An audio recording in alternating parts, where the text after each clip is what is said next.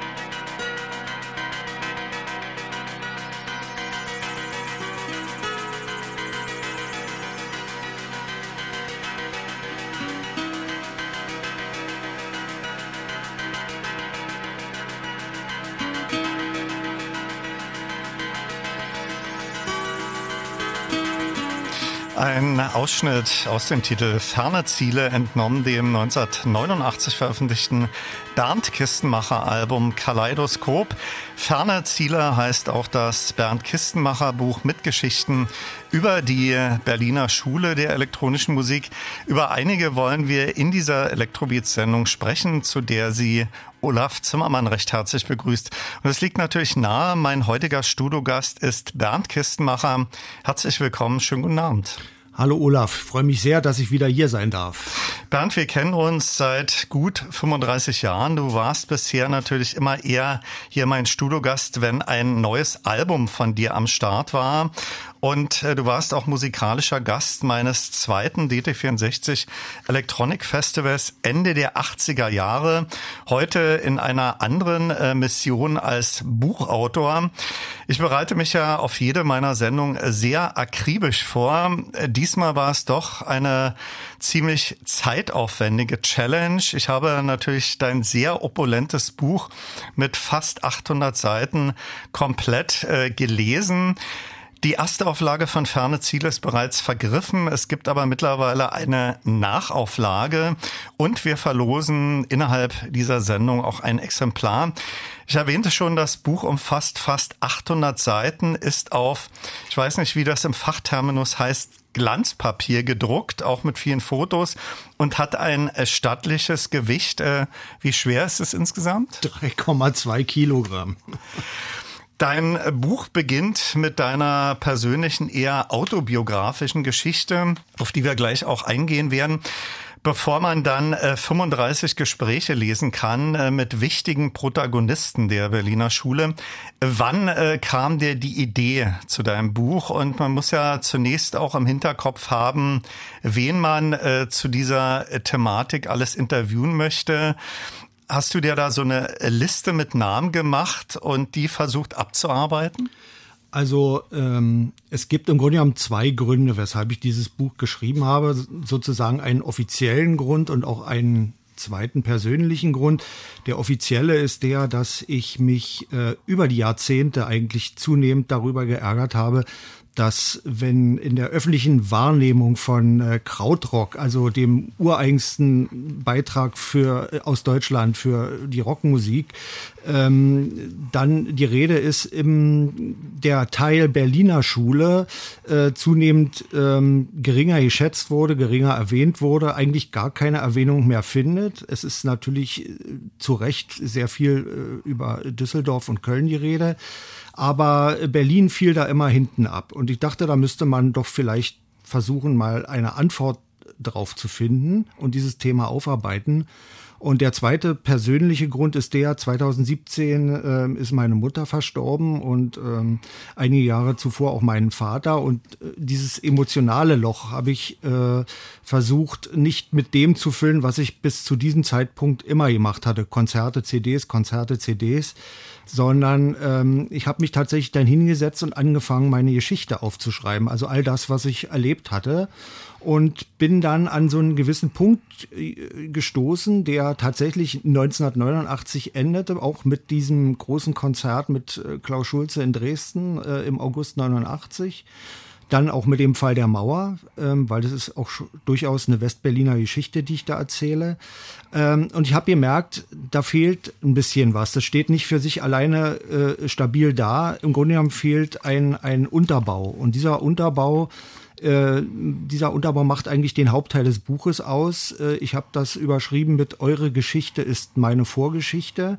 Und in diesem Teil erinnere ich mich eigentlich an all die äh, Heroes, die es hier in, in Berlin, aber auch anderswo gegeben hat, die auf ihre eigene Art ähm, dazu beigetragen haben, dass dieser Begriff und diese Stilart Berliner Schule für elektronische Musik überhaupt entstehen konnte. Und ähm, es ist natürlich auch der Versuch, äh, eine Antwort darauf zu finden. Berliner Schule, der Begriff ist ja immer gerne reduziert auf Sequenzermusik. Für mich ist das viel mehr und es hat alles eine Vorgeschichte und das versuche ich aufzuarbeiten. Ich möchte an deine Ausführung jetzt anknüpfen mit Begriffen oder musikalischen Schubladen. Ist ja immer so eine Sache. Krautrock von dir erwähnt ist mittlerweile ein Trademark. Das war nicht immer so.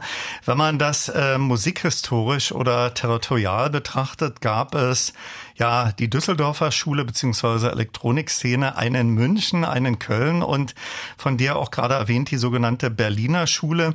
Äh, wie definierst du persönlich Berliner Schule? Eher so musikalisch definiert auf Sequenzer dominierte Musik aller Tangerine Dream, Klaus Schulze und Gruppen und Musiker wie Manuel Götsching, Ashra Temple oder Agitation Free. Es gibt ja auch Musiker wie dich selbst, äh, die eher so der zweiten Generation der äh, Berliner Schule zuzurechnen sind. Gibt's für dich so eine griffige Definition für Berliner Schule? Das ist ja auch der Untertitel deines Buchs. Und Zusatzfrage, existiert äh, die Berliner Schule heute noch oder ist das eher für dich sowas Historisches? Also es ist so, man kann natürlich äh, Berliner Schule auf die rein musikalische Stilistik reduzieren und sagen, das ist ähm, äh, sequenzerorientierte Musik, äh, die einem bestimmten Schema äh, folgt. Aber äh, im Grunde genommen fängt diese Geschichte viel früher an und ähm, sie fängt tatsächlich an mit einer äh, Schülerband, die äh, in Mitte der 60er Jahre in Eichkamp gelebt hat ähm, und sie Agitation hieß und die dann angefangen hat, ähm, sozusagen durch verschiedenste Impulse ähm, sich mehr der experimentellen Rockmusik zuzuwenden und äh, Improvisation in die Musik einzubringen. Und dann wurde aus dieser Band ja ziemlich schnell äh, dann die äh, bis heute bekannte Band Agitation Free. Genau, auf die gehen wir später nochmal ja. Mal ein. Vielleicht äh, zweiter Teil meiner Frage. Ähm, Gibt es heute noch so die Berliner Schule? Äh also ich folge ihr nicht mehr. Ich weiß natürlich, ich kann, kann nicht für meine Kollegen reden. Also mhm. es gibt natürlich sehr viele Liebhaber ähm, von dieser Musik, die eben auch den Geist von damals äh, nachempfinden, zu, nachzuempfinden versuchen. Aber ähm, für mich habe ich eigentlich mit diesem Buch dieses Kapitel schließen mhm. wollen. Mhm. Und ganz ehrlich, wenn ich selbst reflektiere, hätte ich das eigentlich auch schon 89, 90 machen müssen. Die ersten 120 Seiten von fast 800 von Ferne Ziele sind eher autobiografische Betrachtungen, von dir auch schon erwähnt. Das endet äh, für dich als Westberliner 1989 mit dem Fall der Mauer. Unter deinem ersten Buchkapitel Bedingungslose Liebe gibt's auch ein Unterkapitel und das heißt nach dem Kapitel Elternhaus auch Ruckzuck. Und bevor wir darüber reden, hören wir Ruckzuck von Kraftwerk aus dem 1970 veröffentlichten Kraftwerk Debütalbum.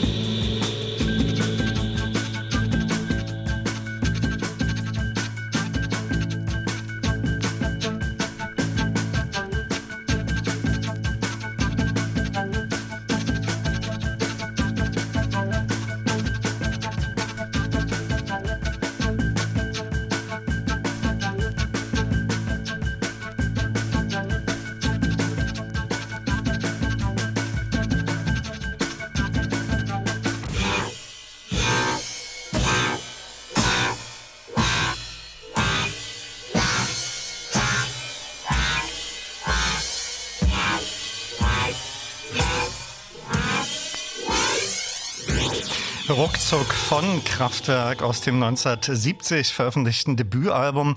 Ein musikalisches Erweckungserlebnis meines heutigen Studiogastes Bernd Kistenmacher, der jetzt mit Ferne Ziele Geschichten über die Berliner Schule für elektronische Musik ein sehr opulentes Buch veröffentlicht hat. Anliegen und Ziel dieser Elektrobeats-Sendung kann es natürlich nicht sein, dieses 800 Seiten Buch nachzuerzählen. Ich erwähnte gerade schon, äh, dass dein äh, Buch mit einem biografischen Teil startet und wie du zur elektronischen Musik gekommen bist, wie dein Interesse geweckt wurde, dann später selbst auch elektronische Musik zu kreieren.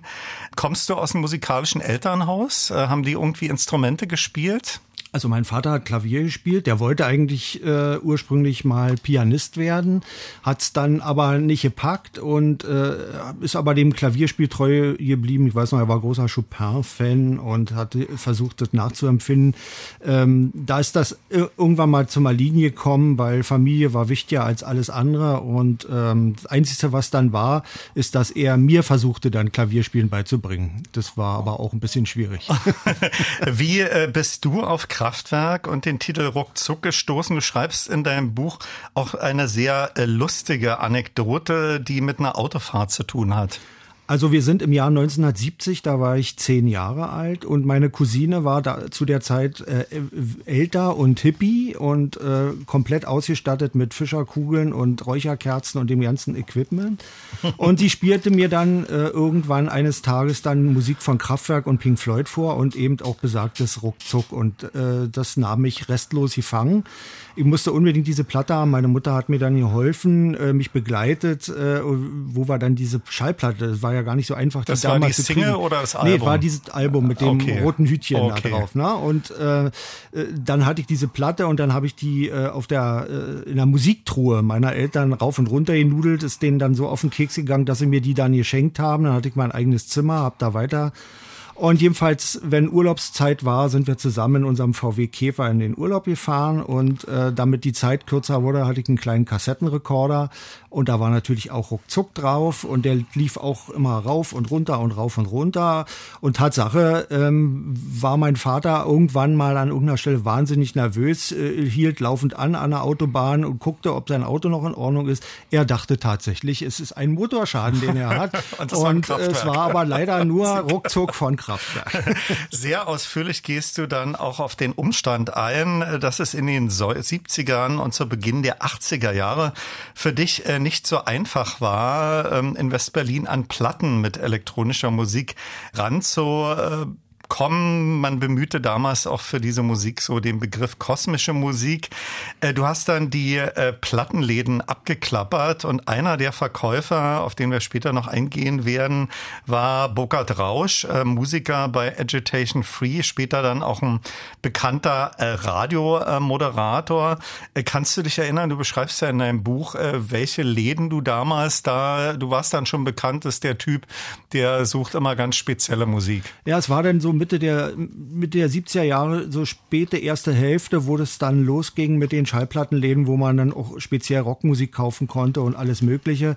Und mein, mein Laden meiner Wahl war tatsächlich äh, das Music Land in der Wilmersdorfer Ulandstraße. Und da waren durchaus sehr äh, kompetente äh, Verkäufer vom Fach und einer war, das wusste ich zu dem Zeitpunkt noch gar nicht, tatsächlich Burkhard Rausch und äh, äh, der war, hat einen strengen Blick drauf gehabt und hat auch die Leute veräppelt, wenn sie zu dämliche Fragen gestellt haben und so und dachte, no, bist da ganz schön arrogant.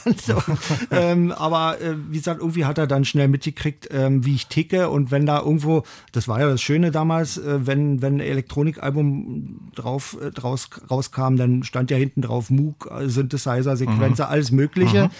Äh, man prahlte ja auch gerne damit, was man hat. Und ähm, das war ja wie eine Bedienungsanleitung. Und dann äh, sagte der zu mir, hier ist Elektronik drauf, hör mal rein. Und dann wurde ich von ihm immer versorgt mit dem Neuesten. Also auch nicht nur Schulze und Tangerine, sondern auch Vangelis und was es eben dann gab damals. Ne? Deine äh, nächste große musikalische Liebe und Begeisterung galt dann nach Kraftwerk, äh, gerade auch von dir erwähnt, Klaus Schulze und da besonders seinem äh, 1976 veröffentlichten Album Moon Dawn. Äh, wie bist du damals auf diese äh, Platte gestoßen? Äh, auch so über die Plattengeschäft und was fasziniert dich an dieser Platte heute noch? Du schreibst ja auch in deinem Buch, äh, dass du diese Platte so häufig gehört hast, dass du sie mehrmals nachkaufen musstest. Ja, also dieses Stück erzeugt äh, Floating, von dem wir ja reden, ähm, erzeugt heute noch Gänsehaut bei mir, weil es Die war, wirst du gleich wieder haben. äh, Freue mich drauf. Äh, es war, ähm, es war für mich eigentlich eine, also bis zu dem Moment eine Musik, die ich noch nie gehört habe, dass jemand Elektronik und Rockmusik äh, kombiniert. Ähm, das, das war ja eine, ist ja eine Geschichte, die nach vorne treibt ohne Ende und diese Solis und alles, also es war einfach unglaublich. Und ab dem Moment, es war eine kleine Radiosendung äh, äh beim SFB damals, wo, wo als Beiprogramm äh, so Ausschnitte aus dieser Platte gespielt wurden. Und als ich das hörte, fiel ich irgendwie vom Glauben ab und das hat sich echt mein Leben geändert. Ja. Was ist für dich heute noch faszinierend an dieser Platte? Also es ist irgendwie immer noch der Meilenstein. Also wenn, wenn ich von Klaus Schulze rede, wenn ich an ihn denke, dann ist es für mich äh, Moondorn und vielleicht noch sein Album Mirage und natürlich ein paar Sachen drumherum, äh, die stilprägend damals waren, Buddy Love und so weiter, die X. Aber also für mich dreht sich dann immer alles eigentlich um dieses Album.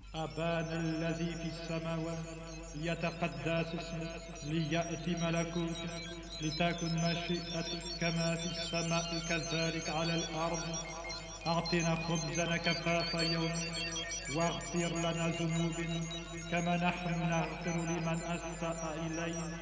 ولا تدخلنا في التجارب لكن نجنا من الشرير آمين.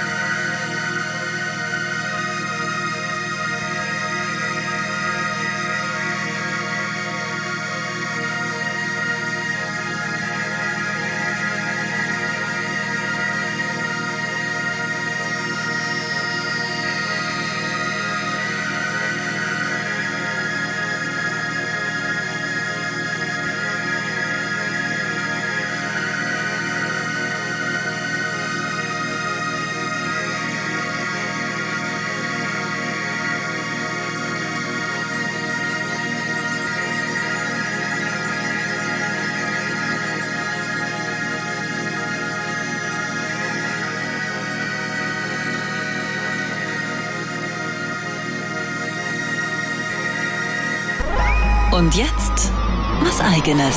Guten Tag, hier spricht Paul Kalkbrenner und Sie hören Radio 1 Elektrobeats. Hallo, hier ist Ellen Ellen. Hello, I'm Martin Gore. Hallo, hier spricht Ralf Hütter von Kraftwerk. Hi, this is Moby. Wir sind Mozelektor. Hi, this is Jean-Michel Jarre. Hallo, hier ist Nils Fram. Hallo, mein Name ist Delia de Friends. Hallo, hier ist Boris Blank und Dieter Meier. Elektrobeats, die Sendung für elektronische Musik. Als Podcast auch auf radio1.de und in der ARD Audiothek. Und natürlich nur für Erwachsene.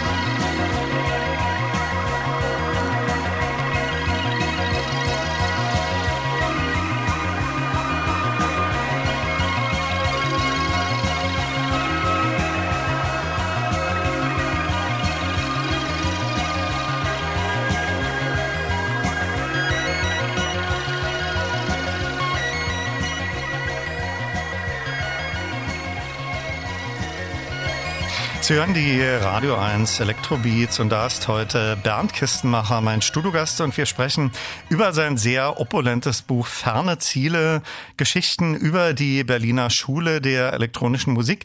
Zuletzt gehört Musik von Klaus Schulze aus seinem Album Moondawn und danach Harald Großkopf mit So weit, so gut aus seinem 1981 veröffentlichten Solo-Debüt Synthesis. Dazu war hier auch bei mir in der Sendung mal zu Gast. Er hat auch an mehreren mehreren Klaus Schulze Alben mitgewirkt und ist auch einer der Protagonisten, mit dem du in deinem Buch ein Interview geführt hast. Auf das gehen wir später noch ein. Wenn man so ein äh, Buchprojekt startet, hat man ja sicherlich ein Konzept mit den und den Musikern, Produzenten und Synthesizer-Entwicklern würde ich gerne sprechen. Ähm, das war vorhin schon mal ein Thema, was ich angesprochen habe. Ratter doch erst einmal einige Namen runter, wer alles in deinem Buch vertreten ist. Naja, wir haben äh, die ganzen Leute tatsächlich von Agitation dabei, äh, Michael Hönig, den Lühl, ähm, äh, der, der Burkhard Rausch am Schlagzeug, äh, auch mit ehemaligen äh, Mitgliedern äh, äh, habe ich gesprochen, äh, die äh, die Band eine kurze Zeit lang nur begleitet haben. Dann äh, habe ich ein, ein sehr schönes, sehr langes Interview mit Michael Hönig führen dürfen. Äh, er ist ja auch einer meiner ganz persönlichen Heroes und äh, er hatte tolle Sachen zu erzählen, weil er ja nicht nur bei Agitation gespielt hat, sondern später auch bei Tangent Dream mit Klaus Schulze was zusammen gemacht hat, Solist war, die Metamusikfestivals mit Bachauer gemacht hat und so weiter und so fort. Dann natürlich ein ganz entscheidender äh, äh, Punkt ist ähm, da, eines der letzten Interviews äh, mit äh, Manuel Götsching. Ja, er ist ja vor kurzem im letzten Jahr verstorben. Ähm, er hat mir wirklich äh, fünf Stunden seiner Zeit geschenkt und wir haben äh, über alles geredet, was was ihn äh, sozusagen, äh, was ihm in seiner Karriere so passiert ist. Also das ist eine tolle Sache. Aber es gibt auch einen großen Teil ähm, technischer Aspekte.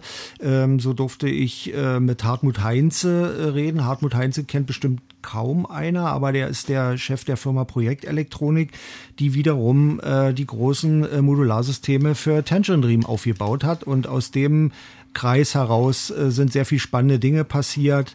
Äh, mit Peter Schwertfeger habe ich gesprochen, dem Techniker von Tangent Dream äh, und ganz Dieter Dirks, Leute. der bekannte Produzent, ja, genau. Der hat mir auch ein bisschen Zeit gegeben, genau. Es gab sicherlich auch diverse Musiker, mit denen du gerne auch noch Interviews geführt hättest, um die Geschichte zu komplettieren. Äh, wer stand da noch alles auf deiner Wunschliste, wo es aus verschiedenen Gründen dann nicht geklappt hat? Also die stehen natürlich immer noch drauf, wobei ich sagen muss, dieses Buch ist äh, natürlich inhaltlich geht es um die Berliner Schule, aber es ist kein Buch über Tangent Dream, es ist auch kein Buch über Klaus Schulze, sondern ein Buch mit ihnen. Äh, nichtsdestotrotz ähm, habe ich versucht, äh, eben Christoph Franke zu bekommen, auch Peter Baumann, Paul Hasslinger, ganz der schwierig alles, genau. Jetzt haben wir uns gerade kürzlich kennengelernt, aber er hat immer noch keine Zeit. ich hoffe, dass wir es noch hinkriegen irgendwie in diesem Leben. Äh, da gibt's schon noch äh, Johannes Schmölling, eben so eine Leute, also die haben alle ihre eigenen Projekte, sehr wenig Zeit, aber naja, mal sehen. Man soll die Hoffnung ja nicht aufgeben. Ein wichtiges Kapitel in deinem Buch nimmt das Beatstudio unter Leitung von Thomas Kessler ein. Das werden wir später noch thematisieren. Dort war auch der Probenraum von vielen Musikern, die später in sehr populären Formationen erfolgreich sein sollten. In mehreren Kapiteln und auch Interviews mit äh, Mitgliedern der Gruppe geht es auch um Agitation Free, hast du gerade auch erwähnt. In dem Zusammenhang hast du mit Lühe, mit Lutz Kramer, Michael Hönig, Burkhard Rausch gesprochen und es gibt den Abdruck des Nachrufs auf Fame. Das Debütalbum der legendären Agitation Free erschien 1972. Daraus hören wir gleich auch Musik. Es gab dann auch später Reunions von Agitation Free. Da waren die Musiker hier bei mir auch in der Sendung zu Gast. Für Hörerinnen und Hörer, ähm, die den Namen Agitation Free äh, noch nie gehört haben, vielleicht so zwei, drei Sätze. Äh, wie ordnest du ihr Schaffen so in die Abteilung Berliner Schule ein? Naja, es ist so, dass ähm, ich erwähnte es eingangs, im Grunde genommen waren das ja Schülerbands, die in Eichkamp und im Westend äh, unterwegs gewesen sind und ähm, die haben sich dann zusammengefunden und haben immer mehr Rockmusik gemacht. Lutz Kramer war dann irgendwann mal in London äh, und äh, ist da sehr stark äh, von Pink Floyd und anderen psychedelischen Rockbands in, inspiriert worden und brachte den Gedanken der äh, Improvisation in der Rockmusik mit zurück nach Berlin und dann äh, fing die Band an, ähm, war dann schon auch Agitation Free, ähm, dann fing die Band an, sozusagen die üblichen Songstrukturen aufzubau äh, aufzubrechen und eben längere Stücke daraus zu machen, jedem so ein Impro Improvisationspart zu geben. Das war so der erste Schritt. Aber äh, parallel dazu, das war ja zu der Zeit, war noch Christoph Franke Schlagzeuger bei der Band. Ja, der hatte ja mit Elektronik noch gar nichts zu tun. Ähm, zu dem Zeitpunkt wurde äh, in äh, Wilmersdorf äh, äh, gerade ein, ein Studio ein, äh, für junge Leute aufgebaut. Genau, das Studio ja wäre genau, genau, in der zweiten Stunde dann. Hm? Ähm, äh, nur um es kurz abzuschließen, also und in diesem Studio fingen die dann erst an, im Grunde genommen sich mit ähm, Musik konkret und weiteren Dingen zu beschäftigen und wurden eigentlich eher erst an diesen, an diesen Berliner Schule-Gedanken, ohne dass es ein Begriff war, den die gegründet hätten. Das ist ja wirklich im Grunde genommen nur eine Schublade. Aber äh, die wurden an so eine improvisatorische Musik herangeführt und dann hat sich erst eigentlich diese Musik daraus entwickelt. Hier ist Musik aus dem Agitation Free äh, Debütalbum Malisch und You Play for Us Today.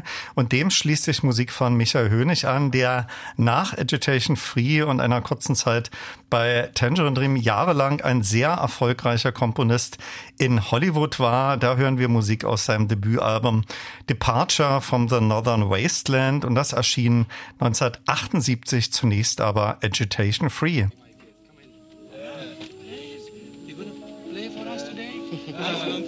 I fly the airplane and you play for us. Deal? Right.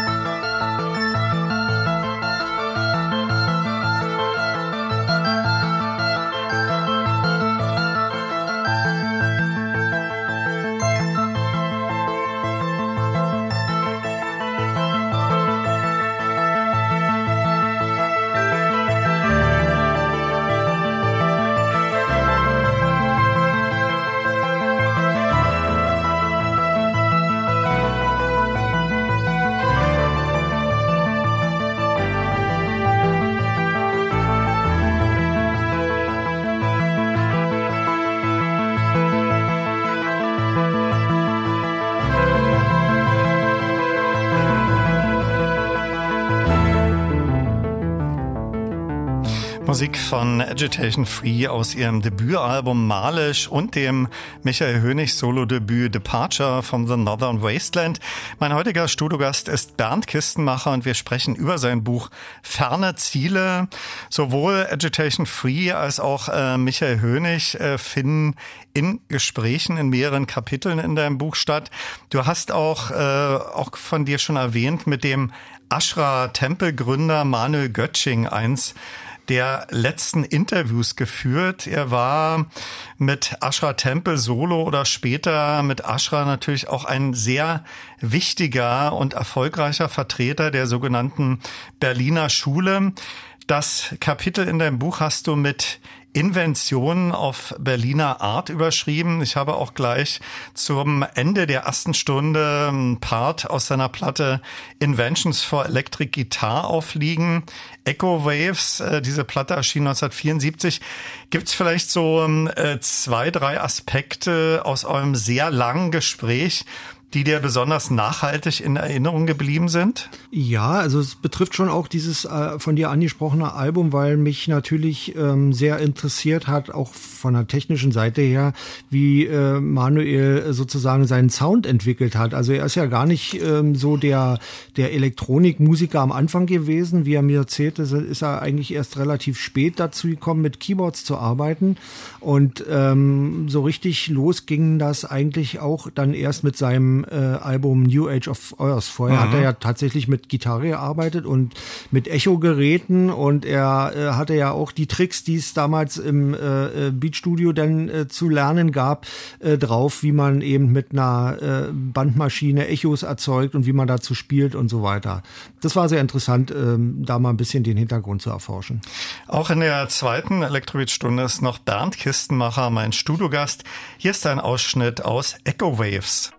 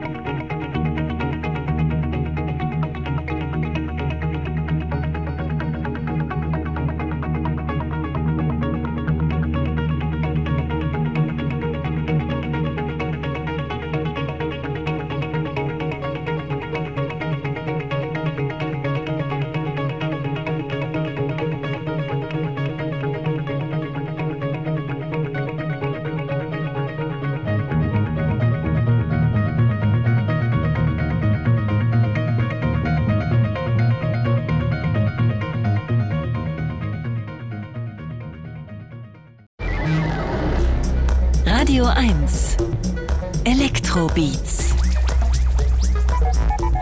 mit Olaf Zimmermann. Hallo und herzlich willkommen zur zweiten Stunde. Und auch da ist Bernd Kistenmacher noch mein Studiogast. Und wir sprechen über sein Buch Ferne Ziele und spielen natürlich viel Musik von Protagonisten, die in seinem Buch zu Wort kommen. Wir starten aber zunächst mit einem Stück aus seinem 2017 veröffentlichten Album Disintegration und dem Stück Disintegrated World.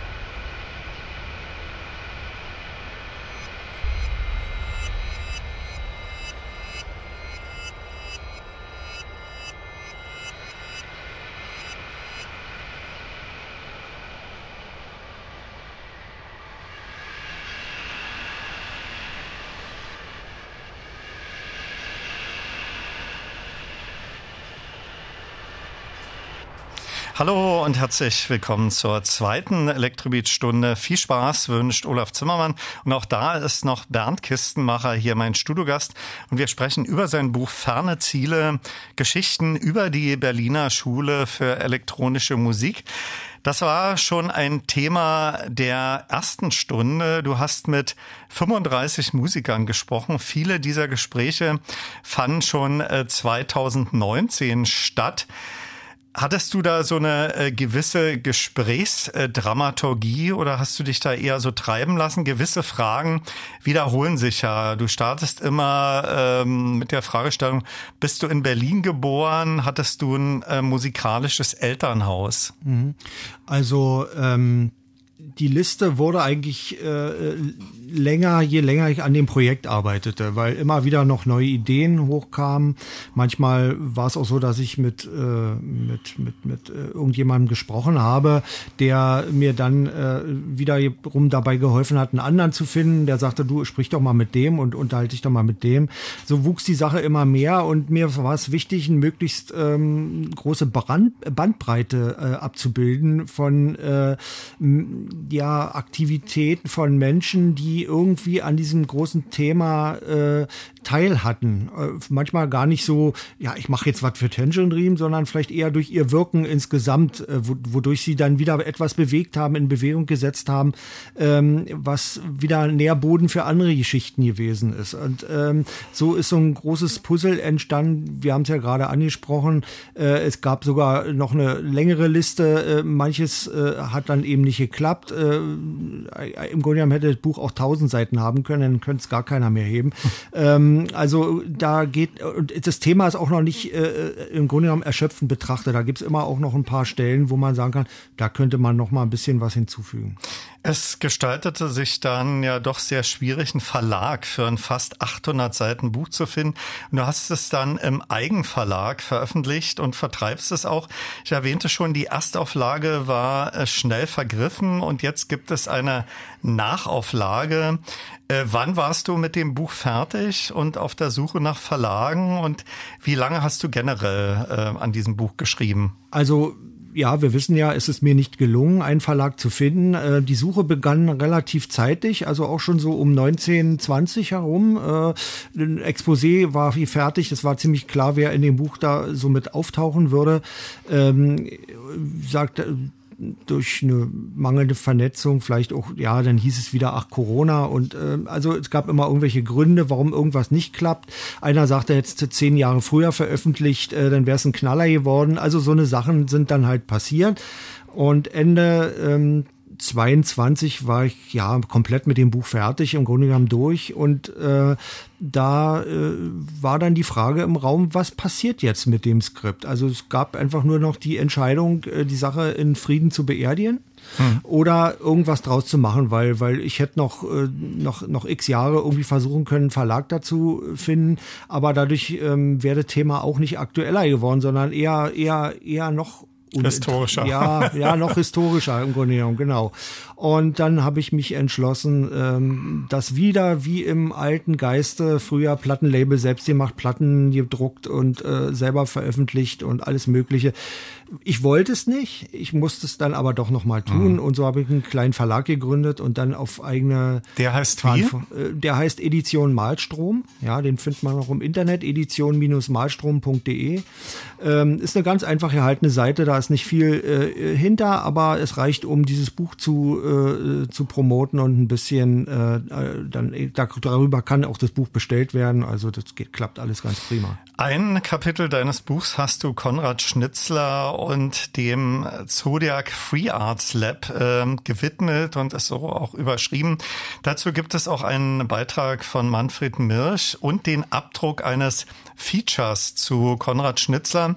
Schnitzler war ja einer der Hauptmacher des Zodiac, aber auch Hans-Joachim Mit dem ich über dieses bekannte Lab hier auch in der Sendung schon häufiger gesprochen habe. Das äh, musikalische Övre von Konrad Schnitzler ist extrem opulent und ich bin der Meinung, dass seine Veröffentlichung erst nach seinem Tod von vielen Leuten und auch jungen Musikern gewürdigt wird. Äh, stimmst du mir dazu? Auf alle Fälle. Also ich denke, äh, der ist wie guter Wein. Je, äh, je länger dieses Thema bedient wird, umso kultiger wird er. Schade, dass er das nicht mehr erleben kann. Hier ist Musik von Konrad Schnitzer aus seinem 1981 veröffentlichten Grünalbum und Bis die blaue Blume blüht.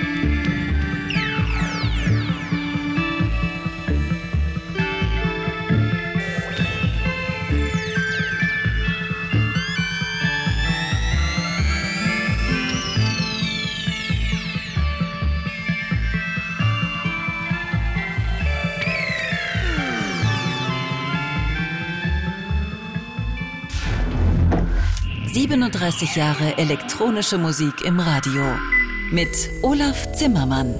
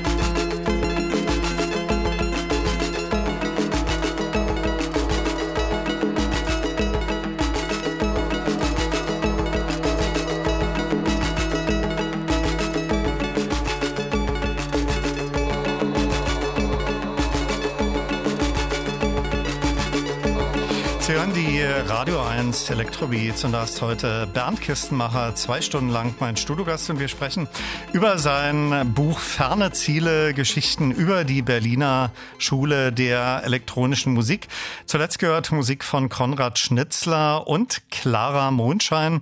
Das ist das Pseudonym von Walter Bachauer und Caesar in Cameroon aus seinem 1983 auf IC veröffentlichten Album Memory Metropolis.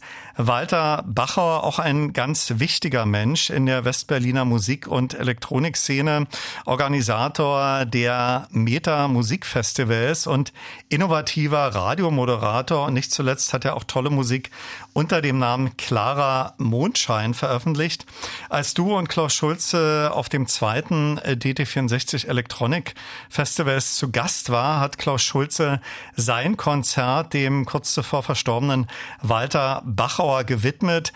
Möchtest du noch ergänzen, äh, welche Verdienste von Walter Bachauer äh, noch anliegen und warum er unbedingt in deinem Buch auch vertreten sein musste? Also er hat ja maßgeblich ähm, dazu beigetragen, dass äh, der, der Multikulti-Gedanke in der Musik äh, äh, sozusagen manifestiert worden ist. Also ich würde sogar fast behaupten, ähm, er war der Erste, der dafür gesorgt hat. Denn World-Music-Elemente auch in der Elektronik. Hm? Weltmusik, äh, bevor es den Begriff gab, hat er im Grunde genommen eigentlich schon äh, gelebt. Äh, denn diese Meta-Musikfestivals waren ja ähm, sozusagen so vom, er hatte ja vorher schon andere Sachen gemacht, er war ja, er kam aus Österreich und hat, hat für die Zeitung geschrieben und hatte, hatte schon äh, Spezialsendungen im, im, äh, im Rundfunk, äh, wo er, wo er immer äh, so Kulturen vorgestellt hat, äh, Musik gespielt hat von fremden Kulturen und so weiter und so fort. Aber in den äh, Metamusikfestivals manifestierte sich dann dieser Gedanke und, und äh, ich hatte ja auch lange mit, äh, langes Gespräch mit dem Peter Michael Hamel äh, geführt und der hat ihn ihn ja auch begleitet, äh, wo sie nach Tibet geflogen sind, um, um tibetanische Chöre äh, mhm. sozusagen zu casten und dann nach Berlin zu holen, die dann äh, tatsächlich äh, äh hier während des äh, Festivals dann ähm, eben Zeremonien abgehalten haben und, und den Menschen die gezeigt haben, wie, wie die leben eigentlich und wie die auch feiern und welche Musik die machen und so weiter. Also der hat da tausend Sachen gemacht, aber er hat es eben auch äh, dann zusammengebracht mit äh, Leuten wie Klaus Schulze und Tension Dream, die da aufgetreten sind. Die letzten 150 Seiten deines Buchs werden dann mit Gesprächen mit Produzenten und Entwicklern von Instrumenten unter dem Titel Die Architekten der Berliner Schule dann doch etwas spezieller und nerdiger. Da muss man vielleicht doch etwas mehr in der Materie stecken, wie Synthesizer funktionieren. An äh, welche Leserschaft wendest du dich mit deinem Buch? Hast du dir darüber im Vorfeld Gedanken gemacht, äh, schon eher fokussiert auf die Leute, die äh, diese Zeit und Musik bewusst miterlebt haben und sich auch mit Synthesizern auskennen?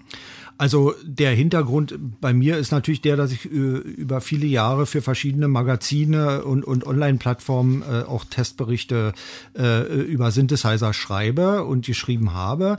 Äh, da ist der technische Hintergrund sehr wohl da, weil Synthesizer haben mich ja mein ganzes Leben lang äh, begleitet.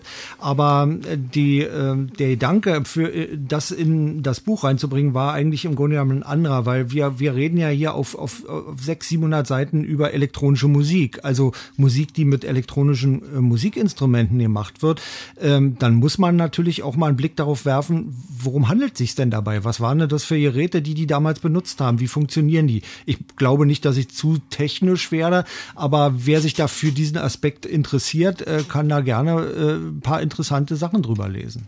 Spricht oder schreibt man über die Berliner Schule der elektronischen Musik sind natürlich eine der wichtigsten und populärsten Gruppen äh, Tangerine Dream, darüber sprechen wir gleich, kaum vorstellbar von ihren meist eine LP-Seite äh, langen Stücken gab es auch 7-Inch-Veröffentlichungen und da habe ich jetzt die von Rubicon aufliegen.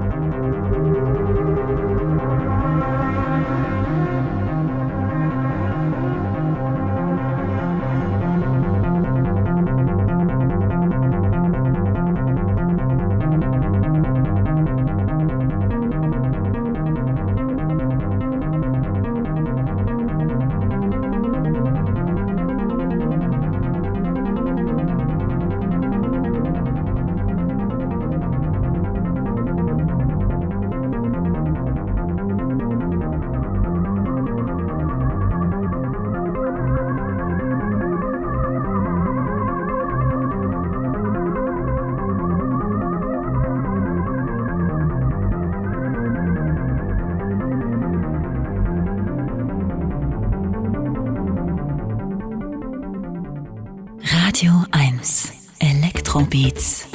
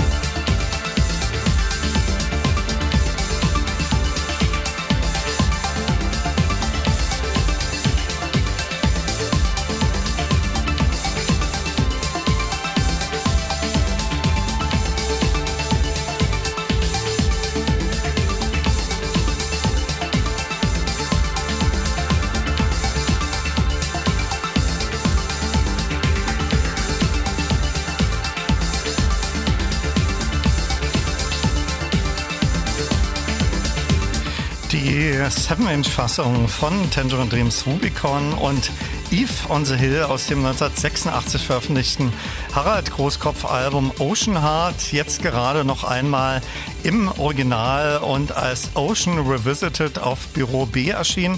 Mein Studiogast ist immer noch Bernd Kistenmacher und wir sprechen über sein Buch Ferne Ziele. Wenn man über die Berliner Schule für elektronische Musik schreibt, kommt man natürlich an Tangerine Dream nicht vorbei. Edgar Fröse konntest du nicht mehr interviewen, da er schon vor einigen Jahren verstorben ist. Es gibt ein Interview äh, in deinem Buch mit Steve Schröder, mit äh, Klaus Krüger und Ralf Wadefuhl, der nur eine kurze Episode in der langen äh, TD-Geschichte war. du erwähntest es vorhin auch schon, kein Interview mit Chris Franke, Peter Baumann oder äh, Paul Hasslinger, der unlängst hier bei mir zu Gast war. Woran lag's? Überall Absagen erhalten oder nicht die Kontakte zu ihnen gefunden? Also die Kontakte habe ich schon äh, äh, zustande gebracht, aber es war dann tatsächlich so, also da ich gut, ich spekuliere nicht gerne, aber ich denke, so der eine oder andere hat vielleicht auch die Sachen hinter sich gelassen und hatte keine Lust mehr dazu, nochmal äh, die Erinnerungen rausholen. Wir wissen es ja, äh, so die Trennungen damals, die es bei Tension Dream gab, sind ja nicht immer friedlich gewesen und nicht die nettesten und schönsten. Vielleicht mag sich der eine oder andere da auch nicht mehr so gerne dran erinnern. Ähm, aber das muss man halt gucken. Äh, vielleicht äh, kann man ja doch noch mal das eine oder andere Wort äh, verlieren darüber. Ich will nur sagen, ähm, mit dem, derjenige, mit dem ich damals ein, ein gutes Verhältnis hatte, war tatsächlich Christoph Franke, wo der noch sein Studio in Spandau hatte. Und er hatte mich entdeckt, wo ich äh, 85 äh, äh, am Kudamm äh, zu meiner ersten äh, Synthesizer-Experimente gemacht hatte und für einen Lautsprecherhersteller äh, tätig war.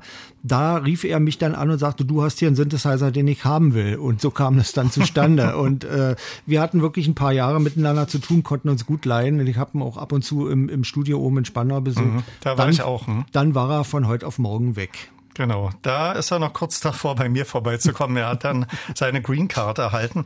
So. Ein äh, wichtiges Kapitel in deinem Buch, das auch einen zentralen Platz einnimmt, ist die Geschichte des Beat-Studios, vor allem unter Thomas Kessler. Da gibt's ja mittlerweile so eine Gedenktafel. Vielleicht erklärst du mit wenigen Worten, das war schon in der ersten Stunde, klang das an, welche äh, Musiker, die später sehr populär werden sollten, da erste Experimente in Sachen elektronischer Musik gemacht haben. Also ähm, das begann tatsächlich mit der Band Agitation Free, weil äh, die Mutter von Christoph Franke den entsprechenden Draht zu dem äh, Geldgeber von diesem Projekt, äh, Konrad Latte, hatte. Der war wiederum Leiter der äh, Musikschule äh, in Berlin-Wilmersdorf, aber vor allen Dingen war er eben auch äh, Orchesterdirigent. Er leitete, äh, da, hatte das äh, Berliner Barockorchester gegründet und war voll auf Klassik und hatte mit Rockmusik eigentlich überhaupt nichts am Hut, aber ähm, aufgrund seiner eigenen persönlichen, sehr traurigen Erfahrung wollte er, dass die Jugend eben in Zukunft nicht das nochmal erleben müsste, was er in seiner Jugend erlebt hatte im Zweiten Weltkrieg. Und er äh, kam ins Gespräch mit der Mutter von Christoph Franke, die dann äh, die selber in dem Orchester Geige spielte und wohl auch Geigenlehrerin gewesen ist. Und die sagte, also ich habe hier eine Band zu Hause, die macht viel Krach und viel Lärm. Äh, können wir da nicht irgendwie eine Idee entwickeln, wie wir die rauskriegen? Die brauchen unbedingt einen Raum. Und er hat dann eben äh, die Mittel frei gemacht äh, und nicht ein Piano gekauft, sondern tatsächlich zwei kleine Räume in der Pfalzburger Straße angemietet. Und das war dann sozusagen die äh, Entstehung des Beat Studios. Heute heißt es ja Electronic Beat Studio offiziell. Damals nannten es alle nur Beat Studio. Da gingen die Jungs dann von Agitation Free hin und bauten ihr Equipment auf und ähm, zur gleichen Zeit war der Schweizer Komponist, ähm, Avantgarde-Komponist Thomas Kessler in Berlin, der eben auch in Verbindung, äh, eine Verbindung zu Konrad Latte hatte und der sagte, hättest du nicht Lust, da Jugendarbeit zu machen und das aufzubauen? Mhm. Und das war sofort etwas für ihn.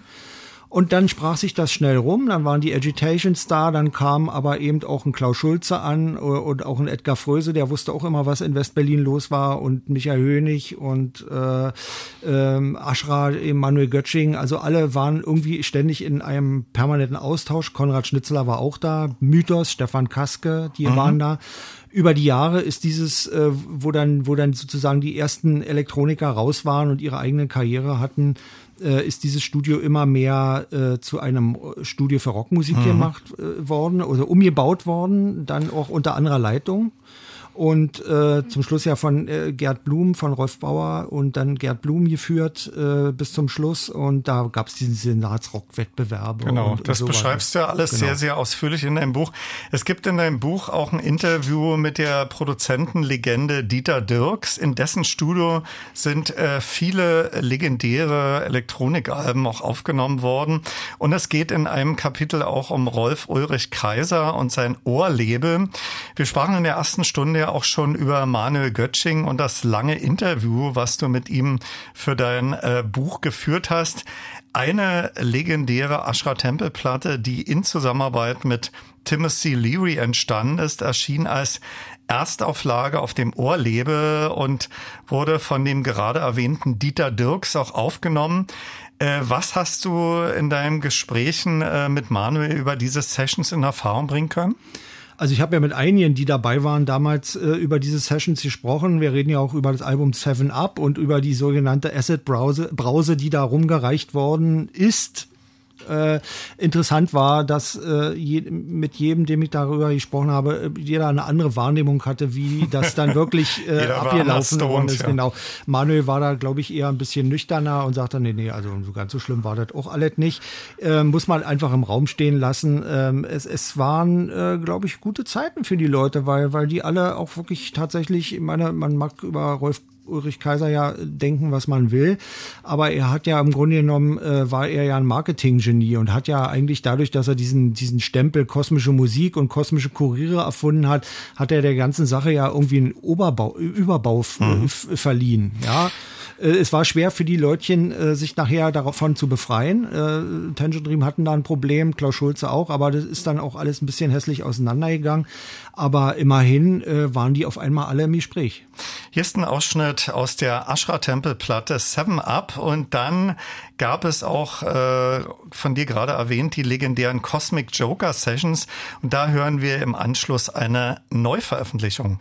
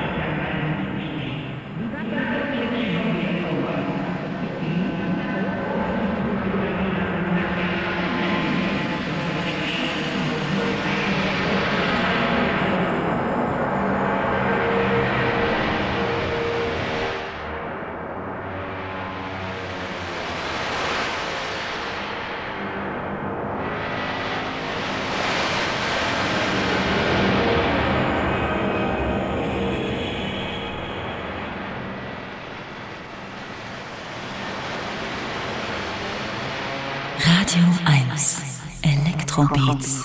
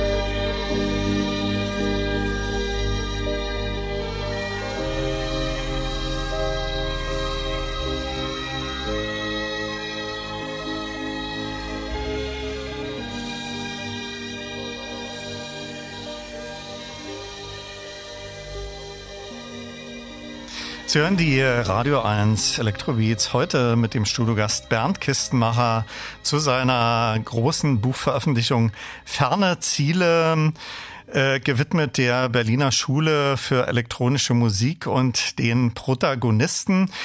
Das war zunächst Musik aus der Ashra Temple Timothy Leary Platte 7 Up, gefolgt von der Ouvertüre aus einem Album, das damals nicht auf Ohr veröffentlicht wurde. Sternmädchen Gillis Zeitschiff 2 unter Mitwirkung von Harald Großkopf, Jürgen Dolase und Dieter Dirks und dem Trademark kosmische Kuriere eingespielt.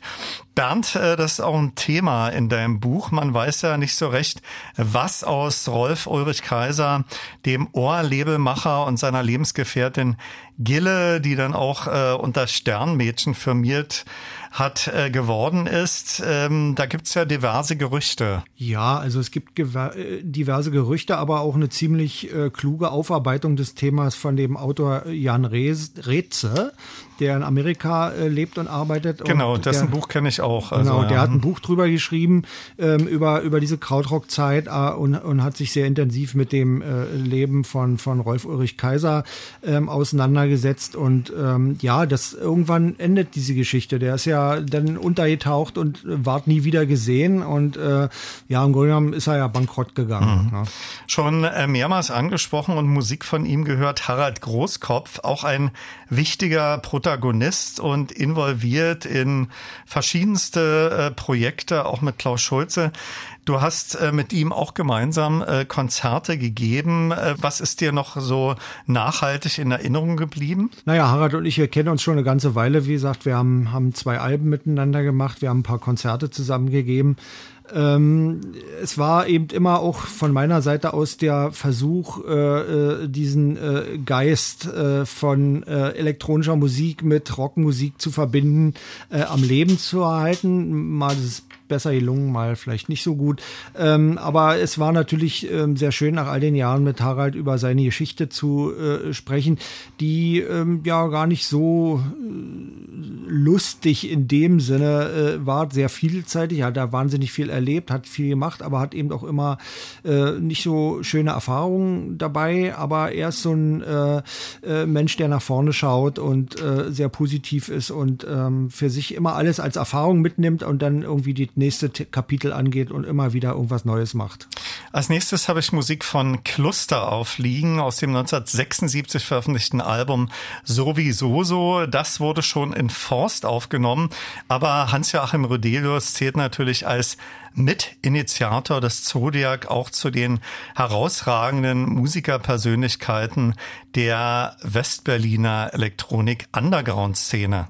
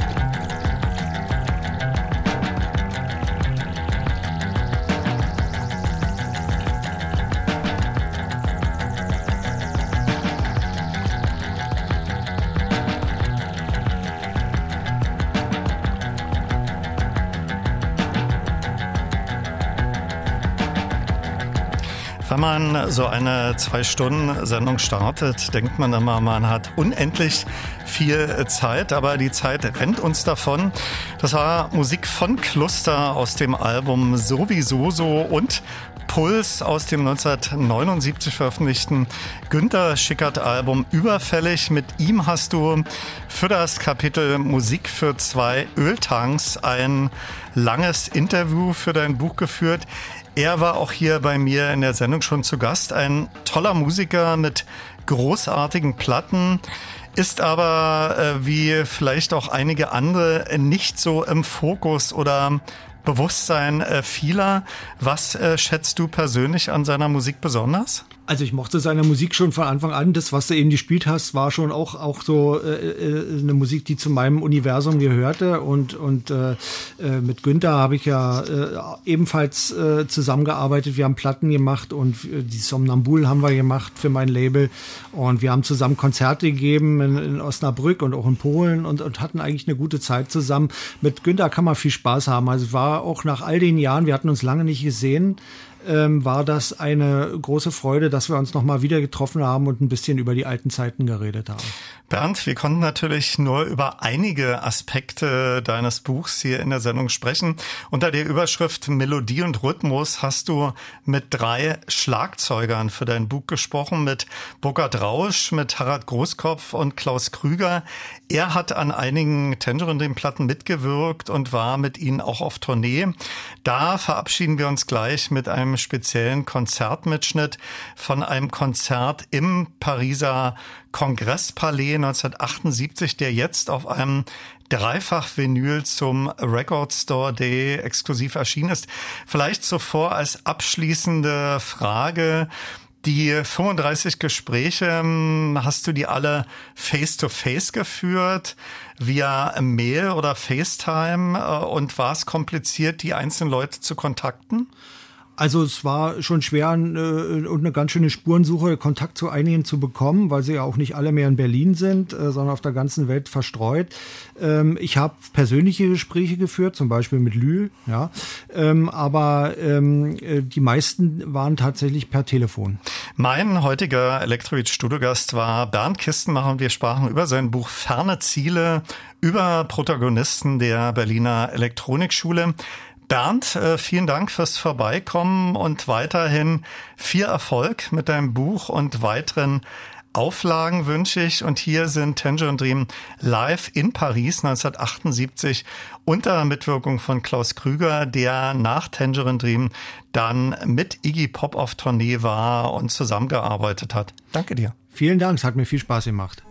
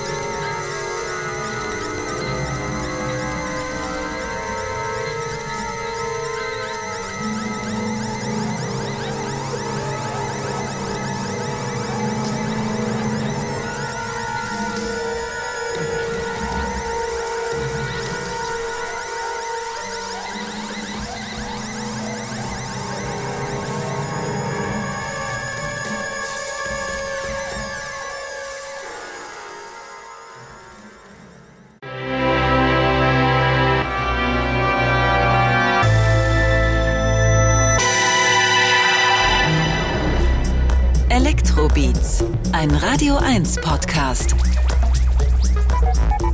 Mit Olaf Zimmermann.